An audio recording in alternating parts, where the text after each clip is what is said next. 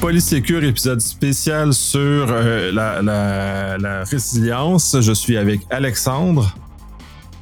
Bonjour euh, et puis bonjour à tous. Ça va bien? Ah bah ça va super bien. C'est un, rendez-vous que j'adore Ah, parce que c'est le partage hein, et puis il y a de belles, belles discussions, il y a des beaux retours donc euh, c'est très très intéressant. Puis le partage c'est c'est l'idéal. c'est pas... Oui, puis absolument. Puis c'est un peu ce qu'on a dans notre domaine. C'est c'est ce qui fait qu'on qu'on a un, un domaine fort et riche. C'est qu'on justement on a ce, ce degré de partage-là qui est très ouvert et très intéressant. Aujourd'hui, on va aborder le plan de reprise informatique sous son petit nom, Ouais. le PRI, euh, qui est euh, largement connu dans le monde des TI.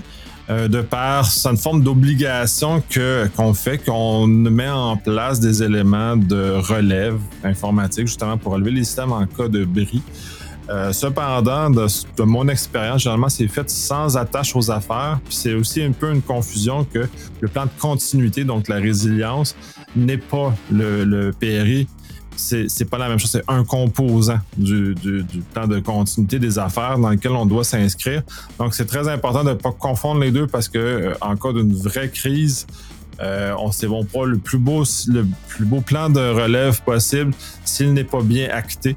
Euh, ça ne donnera pas les résultats voulus pour les affaires. Donc, de ramener la, la- la- la business en opération le plus rapidement possible, surtout pour les secteurs qui sont névralgiques pour cette, euh, cette euh, compagnie-là, cette entreprise-là.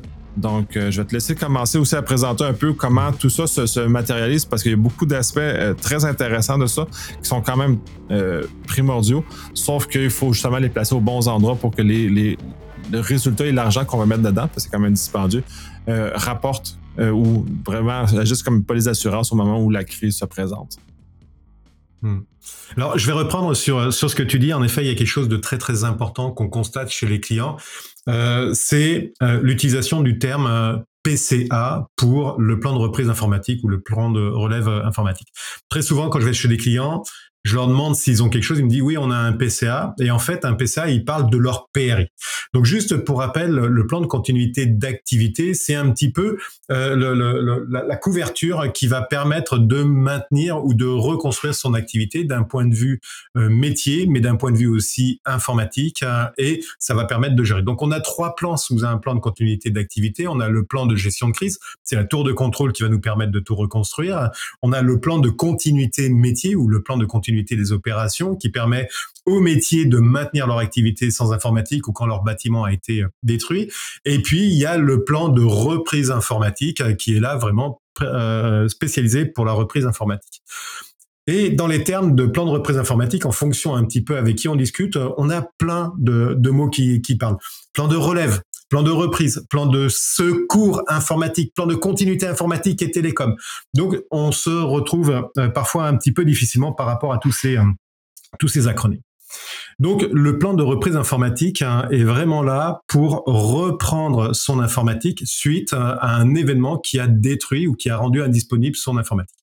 Quel type d'événement on peut avoir? On peut avoir bien évidemment un centre informatique euh, qui passe au feu.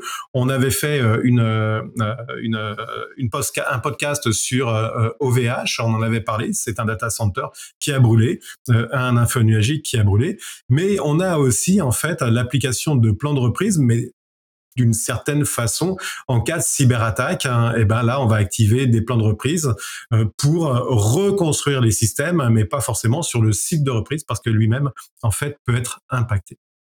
Donc ça, euh, la table étant mise par rapport à ça, il y a des concepts de base qu'il faut aller voir. Tu parlais tout à l'heure euh, que l'informatique, en fait, ne s'attachait pas. euh, on constatait que ça s'attachait pas toujours au métier, et c'est vrai. En fait, l'informatique, euh, la reprise informatique, on en fait depuis très très très longtemps, avant même que les métiers se préoccupent de savoir comment est-ce qu'ils allaient maintenir leur activité sans informatique. Et en fait, cette reprise informatique était gérée spécifiquement dans le cadre en fait des de l'informatique, hein, et puis qui disait de toute façon, nous on fait ce qu'on veut et le, métier on s'en fout, on fait ce qu'on veut avec ce qu'on a, et puis euh, bah, les autres on s'en on s'en fout.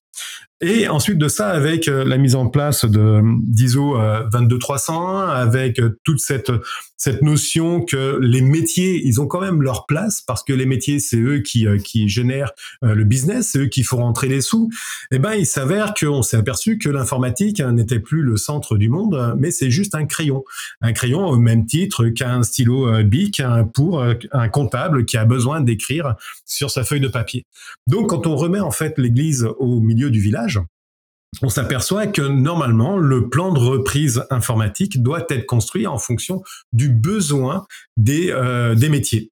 Donc, si le métier dans le milieu bancaire, typiquement, euh, ben, les salles de marché, euh, ils ont besoin qu'il n'y ait pas de coupure, ben, l'informatique va falloir qu'elle s'adapte à ça et pas qu'elle dise oh ben non, ça risque de coûter trop cher. vous aurez l'informatique au bout de 24 ou 48 heures. La salle de marché, à chaque seconde, on perd des millions.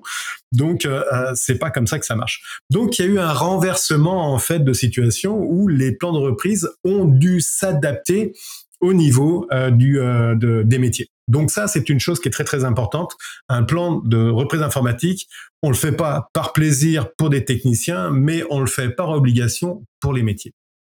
Maintenant, quand on construit un plan de reprise informatique, il y a des choses à, savoir, à mettre en place. Alors, par exemple, il faut savoir, eh ben, euh, quelles sont les listes d'applications, quelles sont les applications essentielles. Sur ces applications essentielles, quand est-ce qu'on veut qu'elles redémarrent?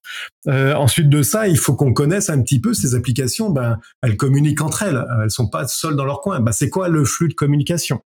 Ensuite de ça, il va falloir avoir une cartographie des applications versus des serveurs. Si les utilisateurs, les métiers utilisent des applications, ces applications-là, elles sont pas en train de flotter euh, de façon ésotérique dans les airs, elles s'appuient sur du matériel. Et détrompez-vous, euh, attention, l'info nuagique, ça s'appuie sur du matériel, c'est pas juste une brume euh, qui passe dans le ciel. Donc, il faut rattacher, il faut rattacher les applications en fait au monde physique. Ensuite de ça, ben faut regarder. Euh, il y a la production et puis il y a la non-production. Habituellement, ce qu'on aime bien euh, reprendre en priorité, c'est la non-production, c'est les services essentiels euh, au public, aux clients, etc. La non-production, ben, généralement, c'est pas ce qu'on va reprendre en premier. Et pourtant, chez certains clients, on a des environnements de développement qui ne sont pas de la production, qui ont un petit maillon, un petit pied dans la production. Et si on les remonte pas, ça met le bazar. Ça, c'est euh, un, petit, message à mes, amis de, d'exploitation qui ont tendance parfois à, glisser un petit truc qui devrait pas être dans, la production. Et puis, bien évidemment, il va falloir qu'on regarde comment est-ce qu'on va enchaîner euh, les, euh, les choses. on va d'abord exécuter un certain nombre de redémarrages, de reprises de système, et ça, ça se fait de façon ordonnée. Euh, on va pas redémarrer un système qui n'a pas d'utilité alors qu'il y a des systèmes qui sont vachement plus prioritaires. Typiquement, si vous ouvrez un portail et que ce portail vous permet d'accéder à des bases de données, à des euh, applications derrière, bah, si vous relevez le portail et puis que vous n'avez pas relevé euh, euh, les, les, bases de données et puis les applications derrière, ça ne sert à rien. Donc vous perdez du temps. Donc là, il y a tout un travail à regarder sur justement comment est-ce qu'on fait euh, euh, ce séquencement. Puis bien évidemment, euh, une reprise informatique, hein, et d'autant plus en cas de cyberattaque, ça s'appuie sur des sauvegardes. Si vous n'avez pas de sauvegarde, hein, oubliez ça, la reprise informatique, là vous allez pouvoir partir à la plage. Vous pourrez pas la faire, ça va être dramatique, ça va durer des semaines, des mois, et puis à mon avis, vous pourrez aller pointer au chômage. Donc par rapport à ça, bah, ça nécessite d'avoir un plan euh, de sauvegarde viable. Et puis avec les cyberattaques, hein, avant euh, en reprise informatique, on n'était pas trop ennuyé, on s'occupait quand il y avait une inondation, un incendie, ça arrivait pas tout le temps. Euh, maintenant avec les cyberattaques, bah, quasiment toutes les semaines, voire tous les jours, on a une épée hein, qui pourrait nous couper la tête en deux. Et donc dans ce cas-là, il faut qu'on puisse repartir à partir de, euh, de sauvegarde hein, et des sauvegardes immuables, c'est-à-dire que on ne puisse pas les modifier. Et qui plus est, ça serait votre dernière bouée de sauvetage. Imaginez le Titanic, Titanic cool, vous êtes dans une barque, mais la barque, trop de monde, on vous fout dehors. Bah, la seule possibilité que vous avez, c'est d'avoir une bouée de sauvetage ou alors, comme DiCaprio, d'avoir une planche sur laquelle vous allez pouvoir flotter. Donc, votre sauvegarde immuable, eh ben, c'est ça, c'est vraiment votre dernier euh, secours. Ça, c'est juste les intrants. Donc, vous voyez, un plan de reprise informatique, hein, eh ben, il faut quand même bien le préparer. Et si vous le préparez pas, ben en fait, vous allez avoir un espèce de machin qui va être assez assez terrible et assez indigeste à mettre en place et qui va vous amener tranquillement vers la perte de vos entreprises justement, je, euh, suis parti comme je suis parti comme une bombe. Ah mais en feu, une énergie folle. justement, il y a un point très intéressant, puis la, mutation du plan de reprise qui était axé vers le désastre naturel, ou le désastre un peu moins naturel, comme une fuite d'eau, par exemple, comme on a on a déjà mm. vu dans, dans, dans la région de Québec, par exemple, où il y a des, des, des tuyaux de, de, choses qui ont inondé une salle de serveur, par exemple, à un environnement puis là, qui détruit la salle de serveur au, complet, ou en, en très grande mm. partie, ou à un, maintenant un environnement où on a des attaquants, des cyberattaquants qui vont s'en prendre à certaines ressources. Donc, il y a une réflexion, une modification du plan de reprise justement pour s'adapter à des reprises plus euh, petites justement, ou à, mm. des portées différentes que, ce qu'on avait l'habitude de relever une salle blanche au complet avec toutes les, choses comme ça. Mm. Dans un cas d'un immeuble, puis j'ai trouvé ça très important, justement, cette espèce de modification-là dans la portée, puis ça va devoir rafraîchir parce que si on prend notre gros plan pour une cyberattaque qui est euh, à portée limitée, on, sort mm. l'artillerie lourde pour quelque chose qui normalement pourrait se régler beaucoup plus rapidement et efficacement. Mm. Puis surtout que euh, euh, je rebondis sur ce que tu dis, l'approche d'une reprise informatique suite à une destruction, bah c'est facile. On a des serveurs ailleurs, on va appliquer des restaurations ou redémarrer les machines virtuelles, c'est vraiment super facile. Mais on a des équipements qui sont prévus pour ça. Dans le cas justement d'une cyberattaque, vos équipements vous les avez pas perdus. Ils sont là.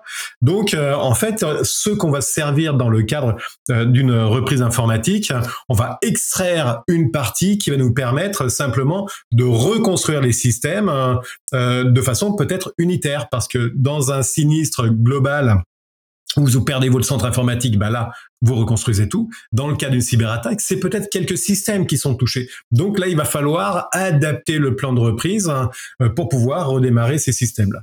Donc ça, c'est un point qui est, important. Je te remercie d'avoir rebondi euh, là-dessus et du coup, ça m'a permis de rebondir là-dessus. Euh, tout à l'heure, j'ai parlé euh, justement des sauvegardes. Il y a une méthodologie qui est très très importante dans les, sauvegardes, c'est la 3-2-1. Donc on en, on en parle beaucoup, mais je vais juste la rappeler ici. C'est d'avoir au minimum trois copies de données. C'est d'avoir sur ces copies de données sur deux supports différents. Donc euh, je, je, suis je suis un homme très âgé, donc moi j'ai connu les, les, les, les, cassettes. Je crois que de, de, moins en moins on en a, mais un support différent, c'est une cassette hein, versus des données qui sont sur des disques ça peut être une clé USB, ça peut être un disque amovible, ça peut être un, autre un autre euh, espace disque dans un autre site. Et ça, la distanciation amène justement le 1 du 3 2 1 qui est en fait euh, la copie hors site. Donc ça, c'est excessivement important là. Si vous ratez le 3 2 1 ou si vous en rate euh, ou si vous n'avez pas le 2, pas le 1 là, ben si vous êtes cyberattaqué, investissez euh, chez Kleenex, vous allez voir, euh, ça va être très rentable. Vous pourrez avoir une petite rentrée d'argent euh, en perdant votre entreprise. Vous aurez quand même les actions, Kleenex. Ensuite de ça, ben il faut il faut savoir comment est-ce qu'on va et où est-ce qu'on va faire notre reprise informatique. Alors sur cette reprise informatique, en fonction des entreprises, il y a des entreprises qui sont qui sont euh, fortunés qui ont beaucoup d'argent et puis bah, on va prendre la Rolls Royce euh, de la reprise informatique du site de reprise informatique et puis il y en a bah, qui sont euh, bah, ils n'ont pas forcément les, les, moyens étendus. Donc là-dessus il y a quatre types en fait de sites sur lesquels on peut on peut retourner. C'est le site à froid, donc là, le site à froid, vous imaginez une salle blanche, une salle dans lequel vous avez des arrivées électriques, des arrivées froids, etc. Et puis, ben, il va falloir l'équiper au moment de la crise.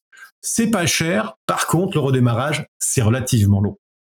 Ensuite de ça, on a un petit truc un petit peu plus luxueux, c'est euh, l'environnement tiède. L'environnement tiède, la salle tiède, bah là vous avez justement du, du, du, matériel qui est déjà prépositionné dedans. Vous pouvez avoir des copies de sauvegarde qui se trouvent là-dedans, et puis au moment du sinistre, eh ben, vous avez déjà le matériel, vous redémarrez ce matériel, là vous faites les restaurations, et puis vous redémarrez sur vos services essentiels. Puis après on monte, donc ça c'est c'est un petit peu plus cher, mais c'est aussi un petit peu plus rapide. Après on commence à monter dans le dans le luxe cela, euh, c'est le site à chaud. Là, le site à chaud, vous avez tout simplement votre site de production qui est quelque part et un site dans lequel vous avez des équipements équivalents qui sont euh, actifs, c'est-à-dire que euh, de façon mince, immédiates, eh ben, elles sont actualisées, donc c'est ça, ça, ça, tourne. Donc c'est actif-actif, par exemple où on peut avoir un petit dégradé avec un actif passif, c'est-à-dire avec une petite perte de données, mais quoi qu'il en soit, sur ces serveurs de cette salle à chaud, vos données sont présentes. Si votre site de production tombe, vous avez ce, cet environnement qui va vous permettre de redémarrer euh, dans, les heures euh, euh, à venir. Donc ça, c'est luxueux. Ça nécessite quand même des investissements, c'est sûr. C'est pas c'est pas donné. Et puis maintenant, avec l'arrivée de l'info nuagique, donc pour les trois premiers, généralement, on avait soit de l'allocation chez un tiers, euh, soit bah, les, entreprises qui sont fortunées avaient leur propre centre de reprise informatique, hein, qui servait d'ailleurs qu'à ça c'est un petit peu un gâchis. Il y, a des, il y a des méthodologies pour optimiser euh, financièrement tout ça. Et puis maintenant, avec l'info nuagique, eh ben, on arrivait sur le DRAS, donc le Disaster Recovery as a Service. Et dans ce cas-là, c'est de faire de la reprise informatique, non plus dans un centre physique qui vous appartient ou que vous sous-traitez, euh, euh, par exemple, à, un grand euh, fournisseur à trois lettres, par exemple. par contre, vous pouvez aller acheter des espaces chez les entreprises et puis, dans l'info nuagique, vous allez pouvoir reconstruire votre système d'information. et là, c'est assez économique. Ça peut être aussi assez rapide euh, à, l'acquisition. Par contre, à l'utilisation par la suite, il faut être assez prudent. Donc, on a des solutions par rapport à ça qui sont très très intéressantes, mais ça nécessite de réfléchir à qu'est-ce qu'on veut. Je suis, en feu aujourd'hui là. Ouf. Complètement, mais là, sur là, j'avais rien à dire de supplémentaire parce que c'était assez complet. En termes de stratégie, là aussi, il y a quelque chose d'important auquel il faut penser dans la reprise euh, informatique. Donc, euh, ça peut être des stratégies euh, simples de, reprise un peu à froid. Donc, on a son site interne hein, et puis une stratégie de reprise informatique, ça peut être tout simplement des sauvegardes et puis on verra bien où est-ce que ça va nous, nous mener. Mais de faire des sauvegardes, ça peut être des sauvegardes internes, ça peut être des sauvegardes sur des services du, du style backup as a service, etc. dans l'info nuagique. Une autre façon de stratégie pour la partie tiède, bah, je l'indiquais tout à l'heure, c'est un site interne qui va basculer sur euh, un DRAS. Et là, vous allez avoir une stratégie qui va vous permettre d'avancer là-dessus. Ensuite de ça, il y a des reprises dans l'info nuagique. Donc, fournisseur info nuagique, hein, vous êtes hébergé chez un fournisseur info nuagique, hein, et ben, vous pouvez avoir une reprise à chaud chez le même fournisseur info nuagique. Hein. et dans ce cas-là, on, va utiliser euh, ces solutions de reprise informatique. Et vous pouvez avoir toujours dans le même principe une autre stratégie qui va être tout simplement fournisseur infonuagique dans un DRAS. L'avantage de ça, c'est que vous restez pas chez le même fournisseur. Si votre fournisseur, pour une raison X ou Y, devient disponible parce qu'il s'est fâché avec vous et puis il vous coupe les tuyaux, eh ben en ayant une une comment s'appelle une euh, une solution en fait chez un tiers, donc dans un DRAS, bah vous pourrez vous euh, euh, retourner avec avec ce tiers. Si vous fâchez pas avec, vous pourrez sauver sauver votre entreprise. Donc quatre stratégies. Et puis il y a les stratégies économiques. C'est ce que je suis en train de mettre chez chez un client, c'est d'avoir en fait ce qu'on appelle une répartition des actifs. Imaginez le petit chaperon rouge qui se promène pour aller voir Mère Grand avec son panier plein d'œufs. Bah oui, cette fois-ci, il n'a pas de confiture, mais il a un seul panier Enfin, elle a un seul panier. Donc, elle se prend les pieds dans le dans une branche, elle tombe, enfin dans une racine, elle tombe par terre, le panier tombe, les œufs tombent, elle a tout perdu et Mère Grand va être très euh, triste. Ceci dit, ça va lui sauver la vie. Maintenant, Imaginez qu'elle parte avec deux paniers, des œufs dans chaque panier. La scène arrive, elle tombe dessus, elle fait tomber un panier, elle garde l'autre, et ben elle a gagné 50% de ses œufs. Ben dans l'informatique, dans cette stratégie de répartition des actifs, c'est exactement ce même principe-là. Donc si vous avez la possibilité d'avoir deux centres informatiques dans votre environnement, répartissez vos actifs. La prod d'un côté, la non-prod de l'autre. Cette non-prod va vous permettre de pouvoir reconstruire très rapidement votre système de, production, etc. Ou répartissez la production dans différents sites. J'ai mis ces solutions-là dans pas mal de j'ai pas mal de clients et croyez-moi, euh, il y a beaucoup d'eux qui ont été sauvés. Oui, c'est très avantageux de le faire comme ça. Puis là, on va, si on va dans une étape de design plus loin, justement, on répartit la charge. C'est-à-dire que la même, de, la même, les mêmes systèmes sont sur deux sites ou deux fournisseurs distincts, parce qu'on le, le, peut avoir ces deux propres centres de données, mais on peut utiliser deux centres de données d'un fournisseur infonuagique, par exemple, de choisir un AWS puis un Azure, par exemple, ou un GCP, et de, de déplacer nos, nos charges sur les deux et quitte à ce que la, qu'il y ait un balanceur qui fasse vers un et l'autre en même temps, justement, pas qu'on paye dans, dans le vide. Quand en effet numérique, on, on paye pas le, le, le matériel, c'est qui est beaucoup plus économique qu'une vraie salle blanche ou une vraie salle de relève dans lequel euh, plus classique dans lequel on est habitué. Euh, donc, on a cet avantage-là, mais il demeure que c'est des frais. Fait que si on est capable de diluer la charge entre plusieurs fournisseurs, et on, l'a vu euh, à plusieurs reprises où Amazon a perdu des, des, des, des, des pans de mur complets d'indisponibilité. Donc, tous les services qui reposaient que sur Amazon, par exemple, se sont trouvés disponibles en même temps qu'Amazon. Donc, justement, de, mm. leur balancer disons, euh, chez deux fournisseurs et en plus, on est capable de faire de, façon géographique parce que là, je te vole un peu son punch, mais là le, volet de souveraineté des, données aussi est très important dans ce contexte-là d'info nuagique. Donc, c'est une réflexion supplémentaire qui doit être faite. Puis là, on doit amener euh, pas juste les gens de TI dans la réflexion, mais il faut amener les gens juridiques aussi dans la réflexion. Ouais, les gens juridiques, hein, en effet, et puis bah, les métiers aussi, hein, parce que on part plein de balles dans la dans l'info nuagique, ce qui est très bien. Hein, mais euh, que se passe-t-il si l'info nuagique n'est plus disponible? On avait fait un petit peu une, un podcast par rapport à ça. Je vous invite d'aller euh, d'aller voir, de regarder dans la dans la chaîne, et puis de retrouver ce podcast là. Il y a une chose qui est très très importante dans la, dans la reprise informatique, et euh, ça on n'y pense pas quand on fait les plans de reprise informatique. Déjà, c'est quand même relativement pénible de faire un plan de reprise informatique. Ça nécessite de l'argent, ça occupe les gens, on bloque du matériel, euh, et puis de toute façon ça sert jamais. D'accord? Eh ben, quand ça sert, euh, ben on est déjà bien content de l'avoir, mais en fait, il y avait tellement de choses à faire que on n'a pas réfléchi à la synchronisation. Or, quand on remonte des systèmes informatiques, eh ben forcément, ces systèmes informatiques-là, ils ont perdu des données. Enfin, en tout cas, dans la grande majorité. Et donc, euh, quand on va se retrouver avec le système A qui a perdu, par exemple, 24 heures de données, le système B qui a perdu, lui, 48 heures de données, et puis, eh ben, vos fournisseurs, ils vous ont envoyé des fichiers, ou vous, vous avez envoyé des fichiers. Ben, il y a un moment ou un autre, il va falloir poser, une fois qu'on a monté toute la quincaillerie, et puis, il va falloir euh, se dire, bah, OK, c'est quoi mon point de démarrage, mon point de synchronisation sur tous les systèmes? Et ça, on le, le perçoit pas franchement. En fait, on le perçoit seulement quand l'événement est arrivé. Et quand on dit à nos boss, bah écoutez, on vous a mis une solution qui était super top avec seulement deux heures de perte de données, mais en fait on avait oublié la solution euh, qui elle a perdu 48 heures de données, donc va falloir qu'on recule 48 heures en arrière et qu'on synchronise tous les systèmes à 48 heures. Bah, là, vous allez vous faire virer. Hein. Bah, c'est, ça fait partie du business. Mais il faut le penser, en fait, cette synchronisation-là. Et en fait, on ne la prend pas en compte. Et dans le cas d'une reprise informatique sur la perte d'un CTI, en fait, euh, la reconstruction de la quincaillerie, c'est super simple, c'est enfin super simple, on s'entend. Hein. Euh, c'est assez euh, assez facile et rapide. Par contre, la resynchronisation de l'ensemble des systèmes là, là, ça peut prendre plusieurs jours. Et là, ça peut être. Oui, puis ces délais de recouvrement-là ou le délai de perte doivent être définis. Puis ça, c'est justement dans un plan de reprise, ça doit des, des caractéristiques qui viennent conditionner le plan, parce a des organisations qui sont prêtes. Puis, puis, puis ils viennent conditionner le plan aussi. Puis là, c'est pour ça qu'il faut parler avec les affaires encore une fois, parce que c'est eux qui vont nous dicter exactement où on doit se situer. Où ils peuvent perdre plusieurs jours de données, ce n'est pas, ce ça n'a aucune conséquence euh, à faire.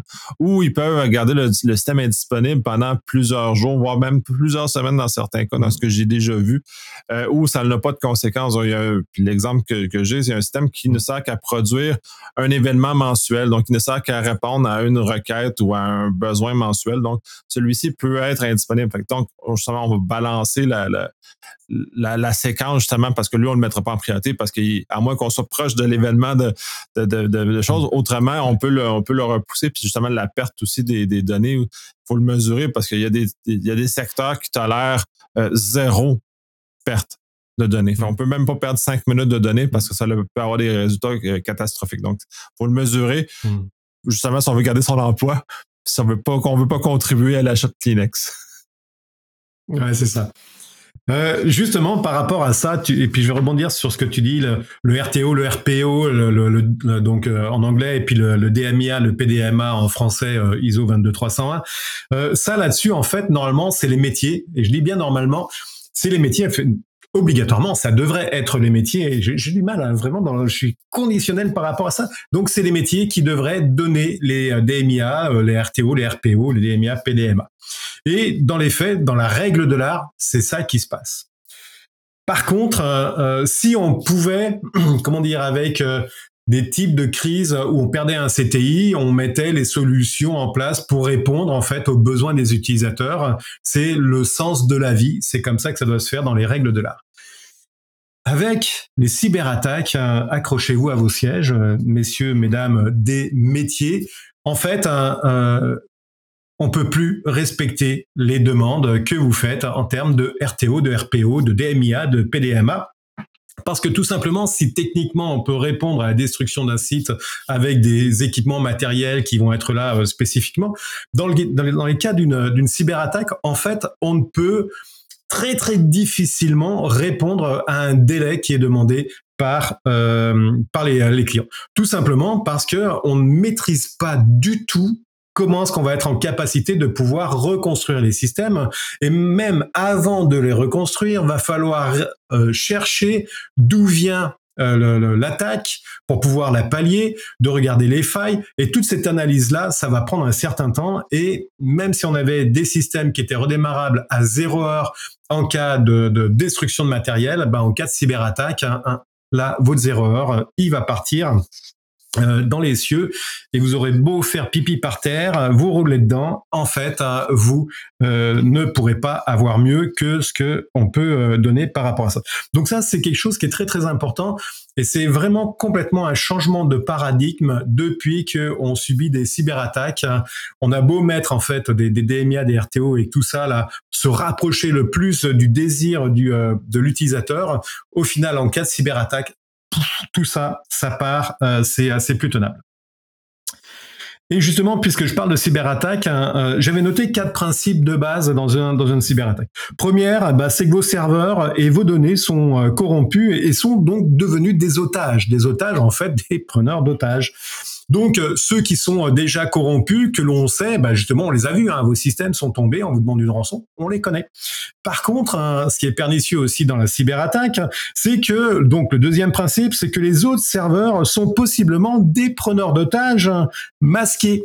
On ne sait pas encore. Ils continuent à fonctionner, ils ont l'air d'être en bonne santé, etc. Mais peut-être qu'ils peuvent vous péter au nez dans les jours, dans les semaines qui peuvent suivre. Donc, ça va nécessiter d'analyser tout ça. Et c'est pour ça que du coup, euh, les RTO, RPO, ça vole, euh, ça vole dans les euh, dans les limbes. Troisième principe, vos systèmes répliqués sont probablement indisponibles ou corrompus. Donc on a fait un super plan de reprise informatique hein, euh, avec des actifs actifs partout. Ça nous a coûté un fric fou. Euh, par contre, quand on est cyberattaqué, vos systèmes de production qui sont eux répliqués pour pouvoir répondre justement immédiatement et pas avoir de rupture de service, eh ben vos systèmes de secours, vos systèmes de reprise, eh ben eux aussi sont corrompus, donc ils sont bons à la poubelle. Et puis quatrième point, et je reviens un petit peu sur ces histoires de sauvegarde, vos sauvegardes euh, peuvent elles aussi être corrompues ou inutilisables, dont cette notion très très importante d'avoir des sauvegardes immuables, donc avec tout plein de mécanismes. Je vais pas mettre là-dessus. Donc par rapport à ça, en fait, à la cyberattaque, bah, ça c'est quatre, quatre principes de base sur le fait qu'on peut être très très rapidement dans l'ennui, pour pas dire dans la merde. Donc, vis-à-vis de ça, bah, comment est-ce qu'on fait pour faire de la reprise informatique hein, euh, sur une cyberattaque de type rançon logiciel Donc, il y a deux, deux principes de base là par rapport à ça. Il y a deux options en fait. On repart à l'aide des sauvegardes. Hein. Bah, généralement, les sauvegardes elles-mêmes, euh, bah, elles vont embarquer en fait le virus qui vous a foutu le bazar dans vos systèmes. Ou alors, euh, on rase tout et on repart de zéro. Et donc dans ce cadre-là, la reprise informatique, hein, c'est pas juste de, reconstruire les systèmes, c'est que là il va falloir vraiment reconstruire la machine elle-même euh, de base, euh, reconstruire le, le, les systèmes euh, médians, reconstruire toutes ces choses-là, et puis possiblement restaurer la partie des données actives sur le système.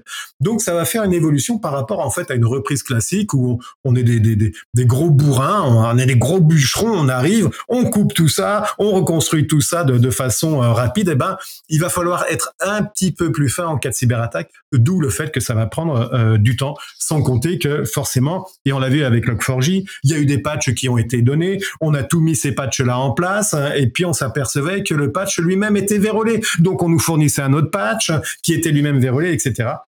Donc en fait, hein, ça peut être très très long. Donc deux méthodes, on repart à partir de sauvegarde, mais là il va falloir faire attention par rapport à ces sauvegardes-là. Donc on peut les mettre dans un un bac à sable, les nettoyer, machin, etc. Ou alors on repart à blanc et généralement on repart à blanc.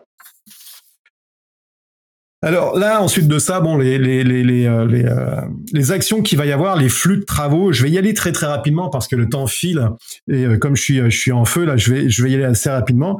On va commencer par une analyse de la cyberattaque, l'évaluation de l'impact. Comment est-ce qu'on s'est fait attaquer? Quel, est l'impact sur le business? Quel est l'impact sur les environnements qui sont autour? On va rechercher bien évidemment des solutions de rémédiation. Il va falloir quand même voir comment est-ce qu'on on résout le problème et comment est-ce qu'on évite qui, euh, qui s'étendent. On va appliquer forcément les solutions de rémédiation. C'est ce que je parlais sur Log4j. On a des patchs qui arrivent, mais ces patchs euh, ben, sont pas toujours euh, super nickel.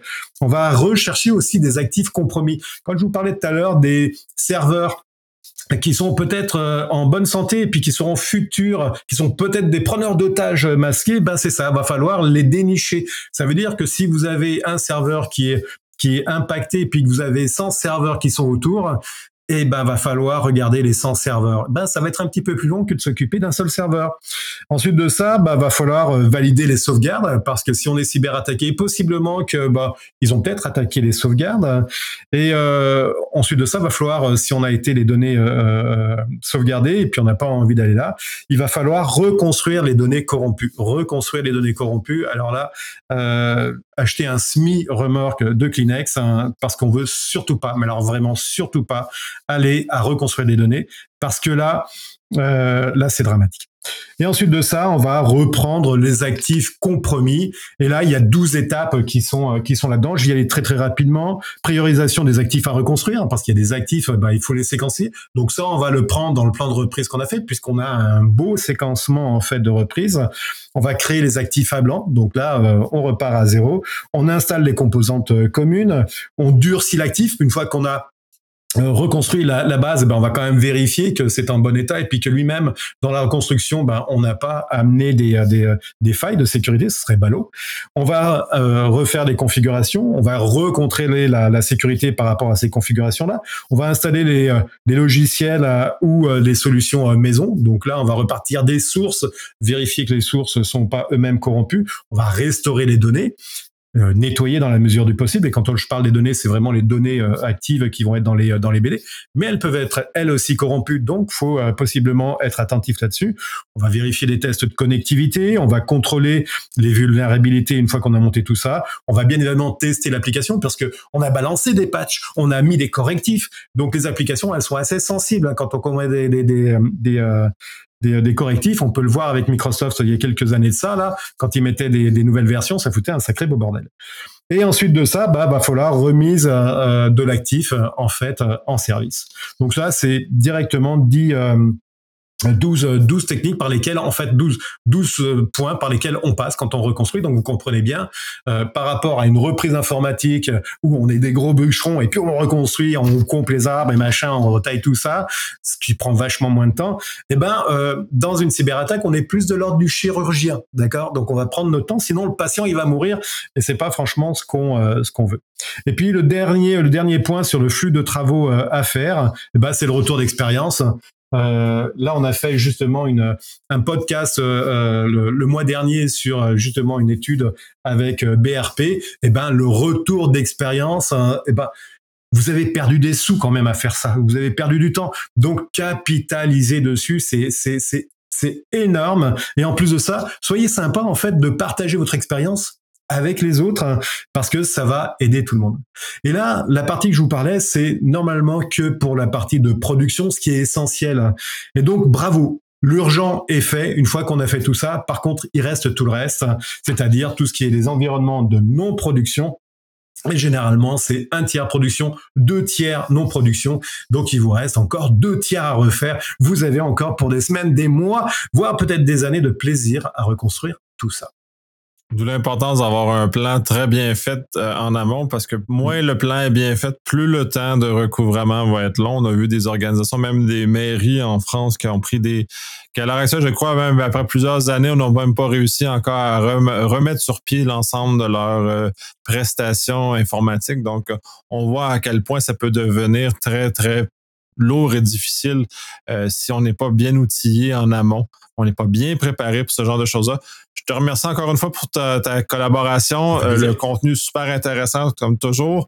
Euh, on va continuer cette série-là parce que je pense qu'il y a énormément de choses à dire. Il y a beaucoup de facettes que je pense que les gens oublient, malheureusement. Le PRI est en était un parmi ceux-ci.